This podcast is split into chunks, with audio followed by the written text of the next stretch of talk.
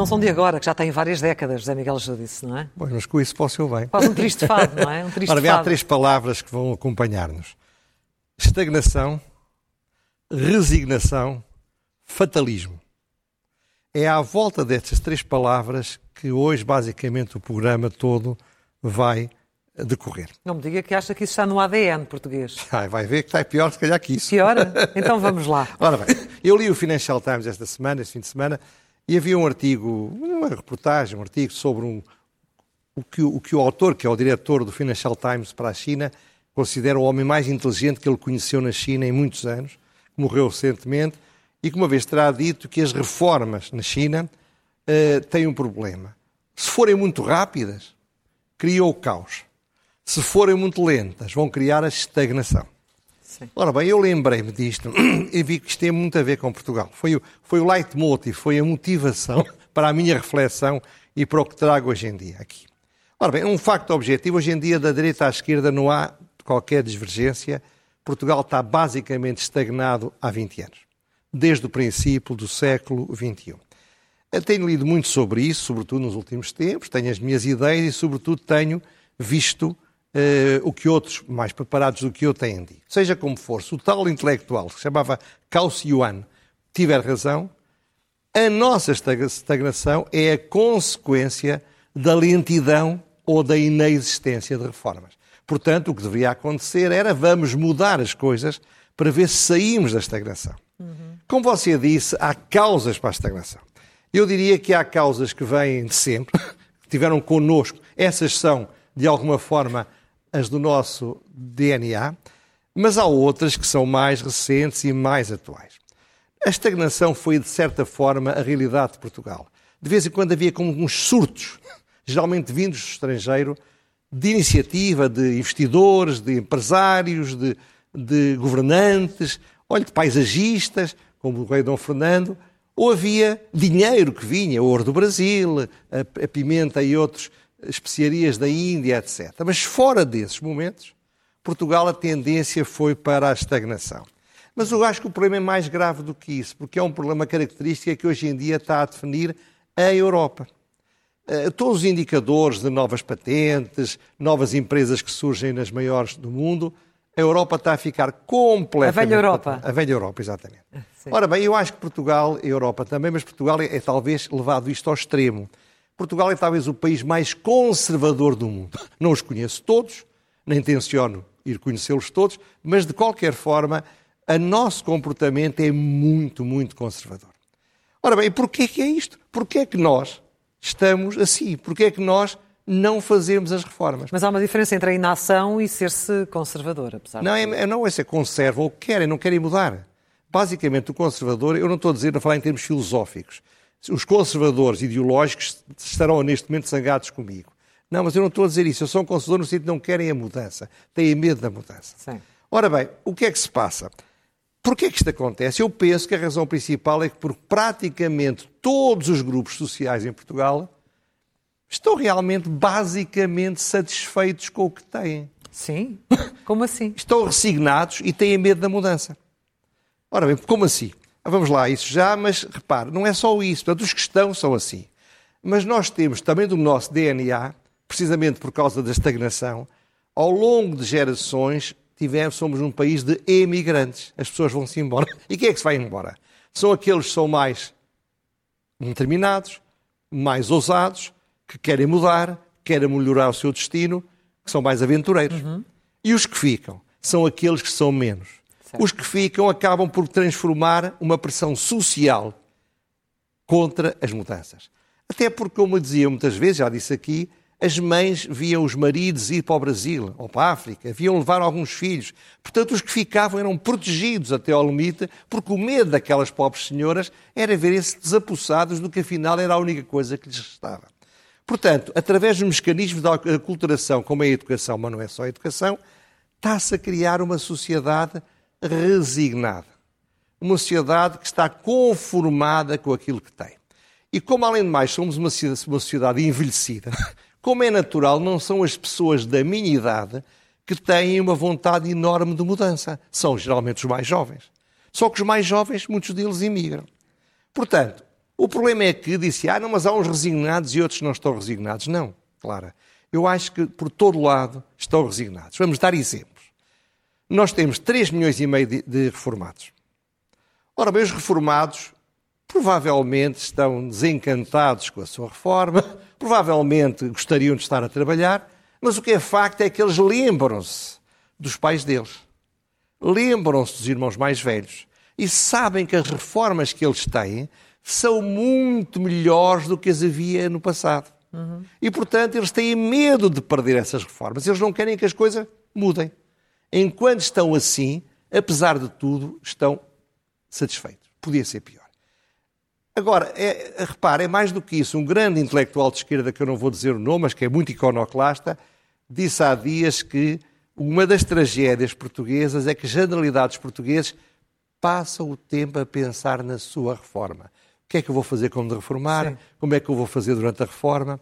Ora bem, vivem para a reforma, não vivem para o que podem fazer enquanto estão na vida ativa, vivem, quase que eu diria, consolados à espera desses tempos. Veja a seguir os funcionários públicos. Nós temos cerca de 750 mil funcionários públicos, que somam aos 3, aos 3 milhões e 500 mil reformados.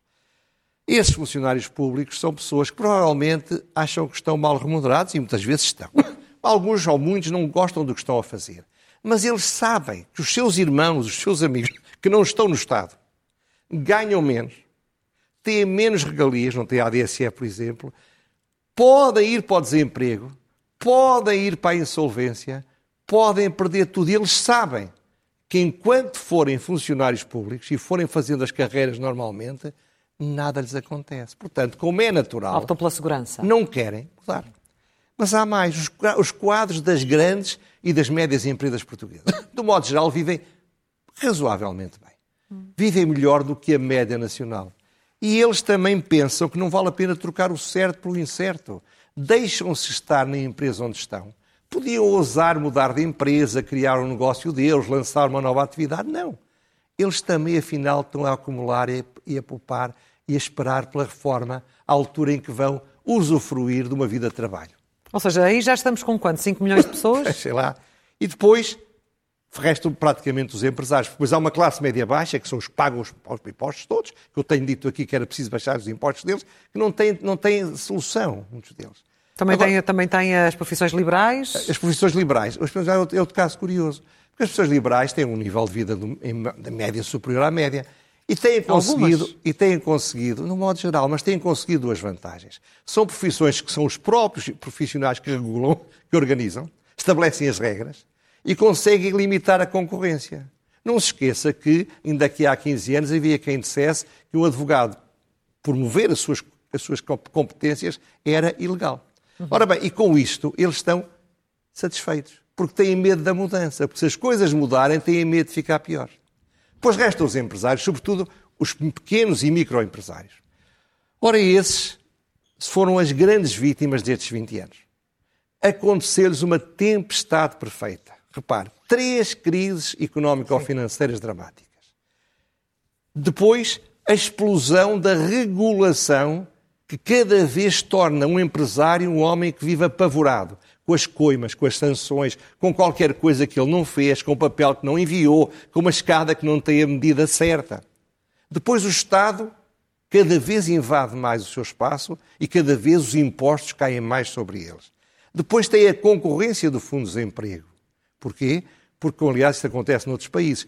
Com o Fundo de Desemprego e a tolerância para o trabalho ilegal, é difícil às vezes encontrar quem queira trabalhar, porque somando o que recebem do fundo mais alguns pescados, vivem melhor e mais tranquilos do que se estivessem nas empresas. Têm um sistema de financiamento completamente inadequado. E agora com o Covid, são as grandes vítimas, o pequeno comércio, os pequenos restaurantes, os pequenos cafés, as pequenas empresas que nasceram de, do desenvolvimento do turismo. E são estes que gostariam de mudar e não conseguem? Estes gostariam de mudar. Mas o problema é que não conseguem, porque cada vez que eles tentam mudar, vem mais uma crise económica, vem mais um problema do Estado, vem mais uma dificuldade de financiamento. E uns imigram, muitos imigram, e outros resignam-se. Repare, acha normal que estejamos com a economia completamente destruída, com os restaurantes e as lojas e o pequeno comércio tudo fechado, a terem de fechar às três da tarde de sábado. E não há protestos, não há, não há revoltas, não há manifestações, não há, não há, não há digamos, uma, uma, uma energia vital contra isto. Hum.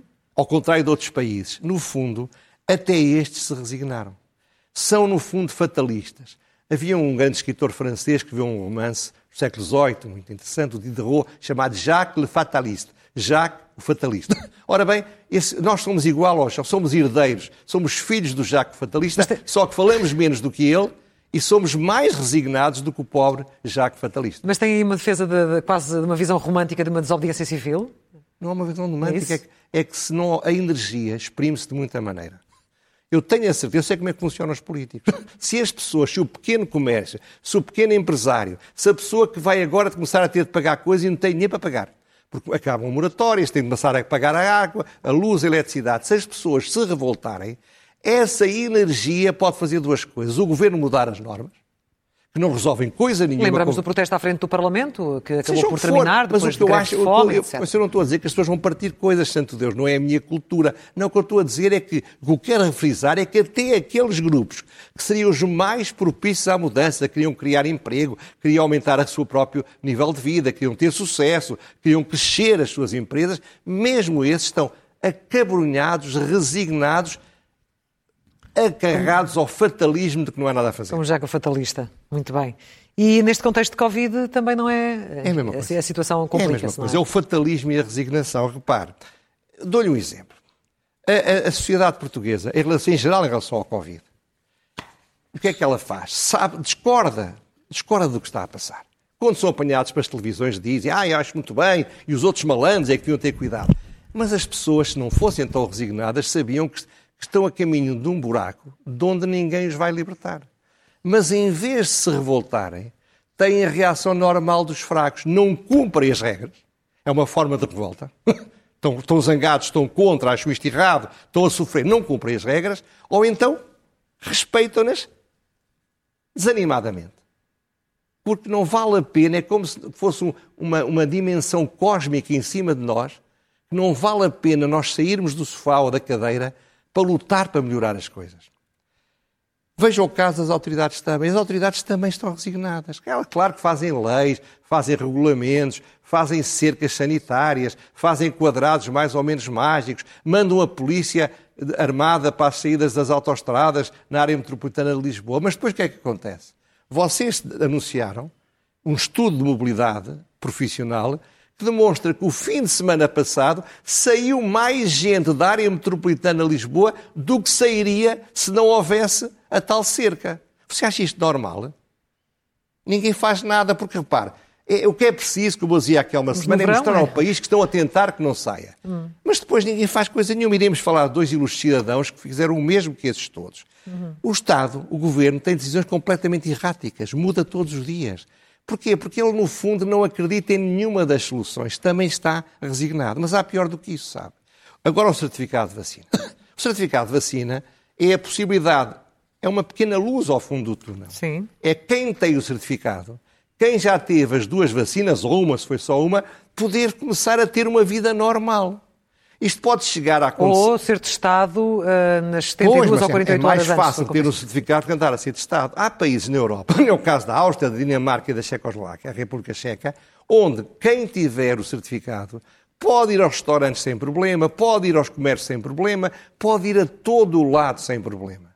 Ora bem, perante isto, deveria haver um movimento de grande energia, de grande entusiasmo, de grande positividade. Não. O que está a haver é Cuidado que isto é perigoso. Cuidado que as pessoas com o certificado, apesar disso, podem infectar. Cuidado que isto é desigual. Os que não têm a vacina estão a sofrer e os outros podem ter. Isto não é justo. Cuidado, porque, de facto, isto, isto não, não, não, não, não é desigual, é, prejudica os que não querem ser vacinados. Portanto, não mas é podem contra, ser testados. Mas não é contra a liberdade, isto vai no sentido da liberdade. O que nós não temos há um ano e meio, praticamente, é a liberdade. As liberdades mais básicas.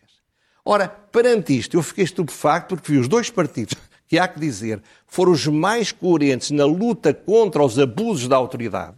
Foi o Partido Comunista Português e a Iniciativa Liberal, estão a dar sinais de preocupação e não a dar sinais de entusiasmo.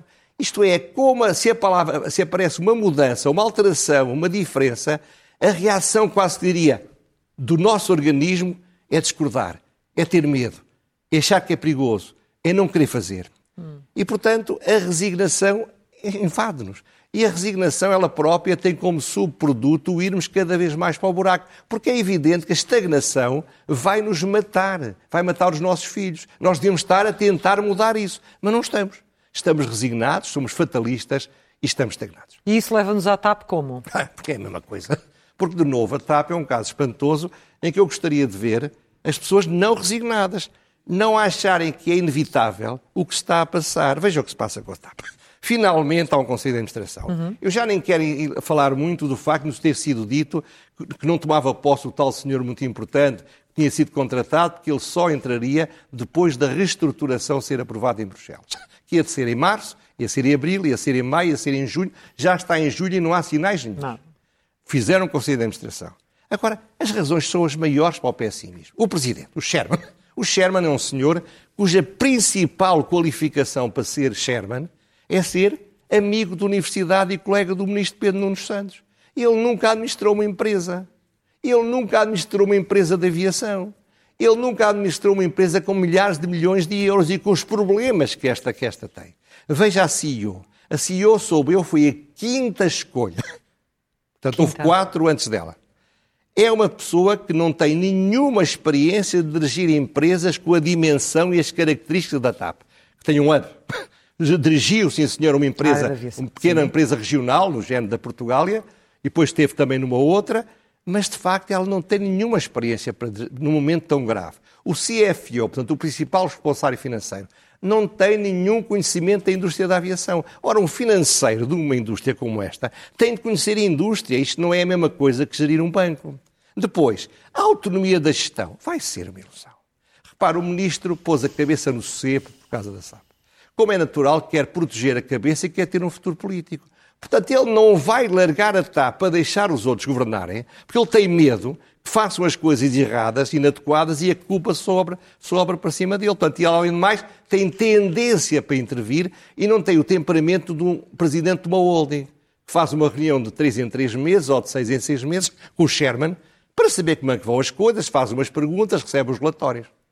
Sim. Portanto, o que, é que acontece é que. Onde é que isto nos leva? Hã? E onde é que isto nos leva? Leva-nos a que a CEO provavelmente ou é muito fraquinho e aguenta tudo, ou qualquer dia vai-se embora. Eu sei que algumas das pessoas que recusaram, recusaram porque acham que não iam mandar, quem ia mandar ia ser o ministro, e não são pessoas com alguma qualidade, não estão dispostas a, a, a, sacrificar os seus nomes profissionais para uma coisa que vai correr mal. Portanto, eu acho que isto só tem duas hipóteses. Ou corre mal, ou corre muito mal. O melhor é correr mal. E o que é que é mal? Não, melhor que isso não existe. É nós metermos lá milhares de milhões de euros e ser um novo banco um novo, novo banco, em que, depois de se meter milhares de milhões, vai-se vender a TAP a quem a queira comprar de borla. Foi o que aconteceu com o novo banco. Segunda hipótese, pode ser ainda pior. Pode ser que nós metamos lá os milhares de milhões e como o governo, o Ministério e estes senhores são seguramente menos competentes do que a Lone Star a resolverem os problemas, a equilibrar o balanço, a tomar decisões que sejam drásticas e duras e difíceis, muito provavelmente nós vamos ter lá milhares de milhões e depois ainda vamos ter de pagar outros milhares de milhões para alguém ficar com aquilo. Hum. Portanto, é claro que isto pode não ser assim, eu desejo imenso que não seja. Há mil anos, o imperador eh, Henrique IV, o Sacro Império Romano-Germânico, foi excomungado pelo Papa Gregório VII.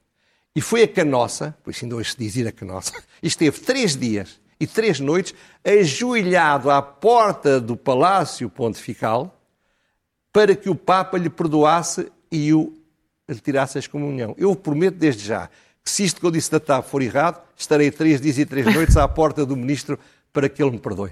Bom, não há nenhuma hipótese de correr bem. Portanto, ou mal não, não, não, ou muito mal, José Miguel Júdice, na sua opinião. Bom, vamos às rubricas habituais, começando pelo elogio.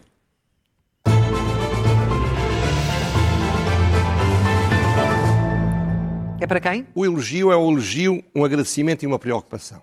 Tem a ver com. Lembra-se aqui a semana passada falei que era absurdo que grupos de risco tinham sido recebido a vacina da AstraZeneca, podendo já estar a ser chamados todos, porque já tinham passado oito semanas os que tinham, ninguém os chamava. Nem por, nem por acaso, ou por, sei lá porquê, no dia seguinte ou dois dias depois, o, o, o vice-almirante disse na Assembleia da República que não era preciso que nós podíamos ir a qualquer lado e imediatamente éramos vacinados. Ora bem, eu aproveitei logo, fui à, à, à ajuda, onde fui outra vez muito bem recebido pelas senhoras enfermeiras, que se queixavam, aliás, que tinham mais, podiam estar a, a dar muito mais injeções se tivessem mais pessoas, portanto, o que é um bocado estranho, mas é verdade.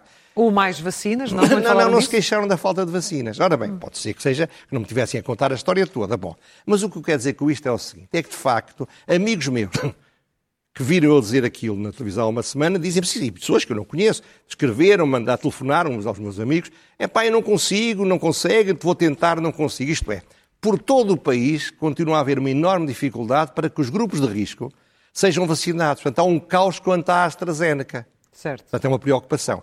E a terceira coisa, é uma sugestão. Você sabe que eu já aqui elogiei o vice-almirante, mas ele agora começou a transformar-se numa vedeta de musical. Começou a dar entrevistas, a falar da sua vida privada, a, a gabar-se de coisas que fazia e deixava de fazer. Eu gostava mais dele quando ele era mais discreto. Ele não se deve transformar numa figura pública desse tipo. Deixe estar sossegadinho. Não lhe suba à cabeça a, a, o prestígio que merecidamente ganhou e, e, e, e depois fale dessas coisas depois de acabar empreitada. É um conselho. Ah, está a falar da entrevista ao Nascer do Sol. É, foi, por exemplo, mas houve outras do mesmo género. Essa foi é... a mais a, a pior. A, a, mais evidente. Ler é o melhor remédio.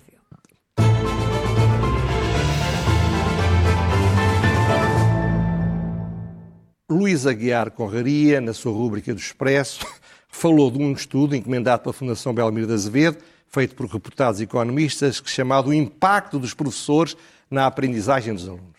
E demonstra esse estudo, que é um estudo econométrico, cheio de dados, que se nós pudéssemos trocar os maus professores por bons professores, havia uma explosão da qualidade do ensino. O que é um resultado que talvez seja evidente, mas é bom que se tenha a certeza que assim seja. No entanto, ele fez um título muito provocatório, com boa razão. O título é E se sorteássemos os professores que vão ser promovidos? Porquê? Porque nenhum dos indicadores deste estudo que justifica precisamente esta mudança é relevante para a produção da carreira dos professores. Isto é, o mau professor, o bom professor, têm a mesma carreira. Portanto, há uma amiga minha que dizia, que dizia se não chora, se não ri, chora muito, chora muito. É um provérbio alentejano. Eu digo, é melhor rirmos à gargalhada com isto. O que diz o Conraria tem toda a razão. Para não chorar. Agora, mais uma razão para nos levar para o fundo. Para não chorar. A pergunta sem resposta.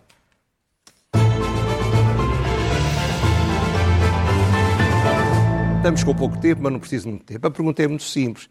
A que velocidade ia o carro do ministro Cabrita na autoestrada do Alentejo? No acidente... Eu não estou a dizer que ele ia a 200 ou ia a 100 ou a 10. O que eu acho estranho é que já passaram quase 15 dias, disseram uma data de coisas e não disseram a coisa que era mais evidente, é se iam em contravenção ou iam sem ser em contravenção. Uhum. Portanto, junto-me às pessoas que fizeram esta pergunta, mas esta eu tenho a impressão que não vou ter. Porque senão já, já, ela já tinha sido dada. A loucura mansa para fechar.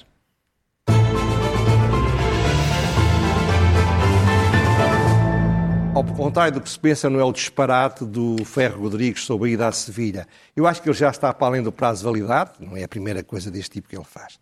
A loucura é que não haja no Governo nem na Direção-Geral de Saúde ninguém que, para efeitos ao menos pedagógicos, tome a palavra, vá à televisão e critique frontalmente o Presidente da Assembleia da República porque ele fez. O que eu acho é que é normal é que a Direção-Geral de Saúde e os especialistas que criticam os portugueses em geral não critiquem o Primeiro-Ministro e o Presidente da República que andam pela Europa, bom, acabou agora, mas andariam por mais uns 15 dias a correr seca e meca para ir ver o futebol que podiam ver em casa através de uma televisão. O que você acha normal que, segundo eu li, não foi desmentido, o Dr. Ferro Rodrigues e a Diretora-Geral da Saúde este fim de semana em que os 2, 3 milhões de portugueses que vivem na área metropolitana de Lisboa não deviam sair, foram passar o fim de semana ao Algarve. Mesmo saindo antes. Mas é a mesma coisa lá. Fecho de portas. Não, mas é que a ideia não é Acha dizer, que é um exemplo. saiam antes, porque só não podem sair naqueles dias. Não, o objetivo é que não saiam. Portanto, acha que eles deviam ter dado o exemplo? Claro que deviam ter dado o exemplo, mas o, o grande problema aqui que isto é o tal errático, é a loucura mansa. Uma última coisa que eu queria chamar a atenção. Eu, semana passada, não fui totalmente claro quanto àquele referendo que vai ter lugar amanhã. O que propõe é que os advogados e os solicitadores possam optar sair da Caixa de Previdência. Mas se assim for, a Caixa de Previdência vai acabar porque os, os, os cálculos actuariais não iriam funcionar uhum. e não era sustentável. Portanto, fica a alteração, porque eu tinha dito, é verdade que o que vai acontecer é a integração da Caixa de Previdência na, da Segurança Social do Estado, mas passa ou passará por esse risco entretanto. Muito rapidamente, antes de fecharmos um, um dado à atualidade, uma vez que já a seguir aqui na edição da noite temos a Cecília Meireles e a Mariana Mortágua para falar sobre a detenção de João Berardo e do advogado André Luís Gomes. Algum comentário a fazer bem, sobre este comentário caso? é que elas merecem estar aqui porque a ambas se deve muito do que foi o revelar coisas que eu aqui estigmatizei há dois anos com muita intensidade e que agora não vou repetir até por uma razão. São duas pessoas que estão detidas. Não sei se era preciso serem detidos para serem ouvidos. Eu tenho muito respeito pelas pessoas que estão detidas, sobretudo porque ainda não estão acusados de coisa nenhuma. Portanto, não quero falar muito disso. Agora é o tempo da justiça, mas realmente é algo que foi anunciado há dois anos pelas perguntas, entre outras, mas há que valorizar, destas duas senhoras deputadas. Muito obrigada, José Miguel Judice, e até à próxima terça-feira.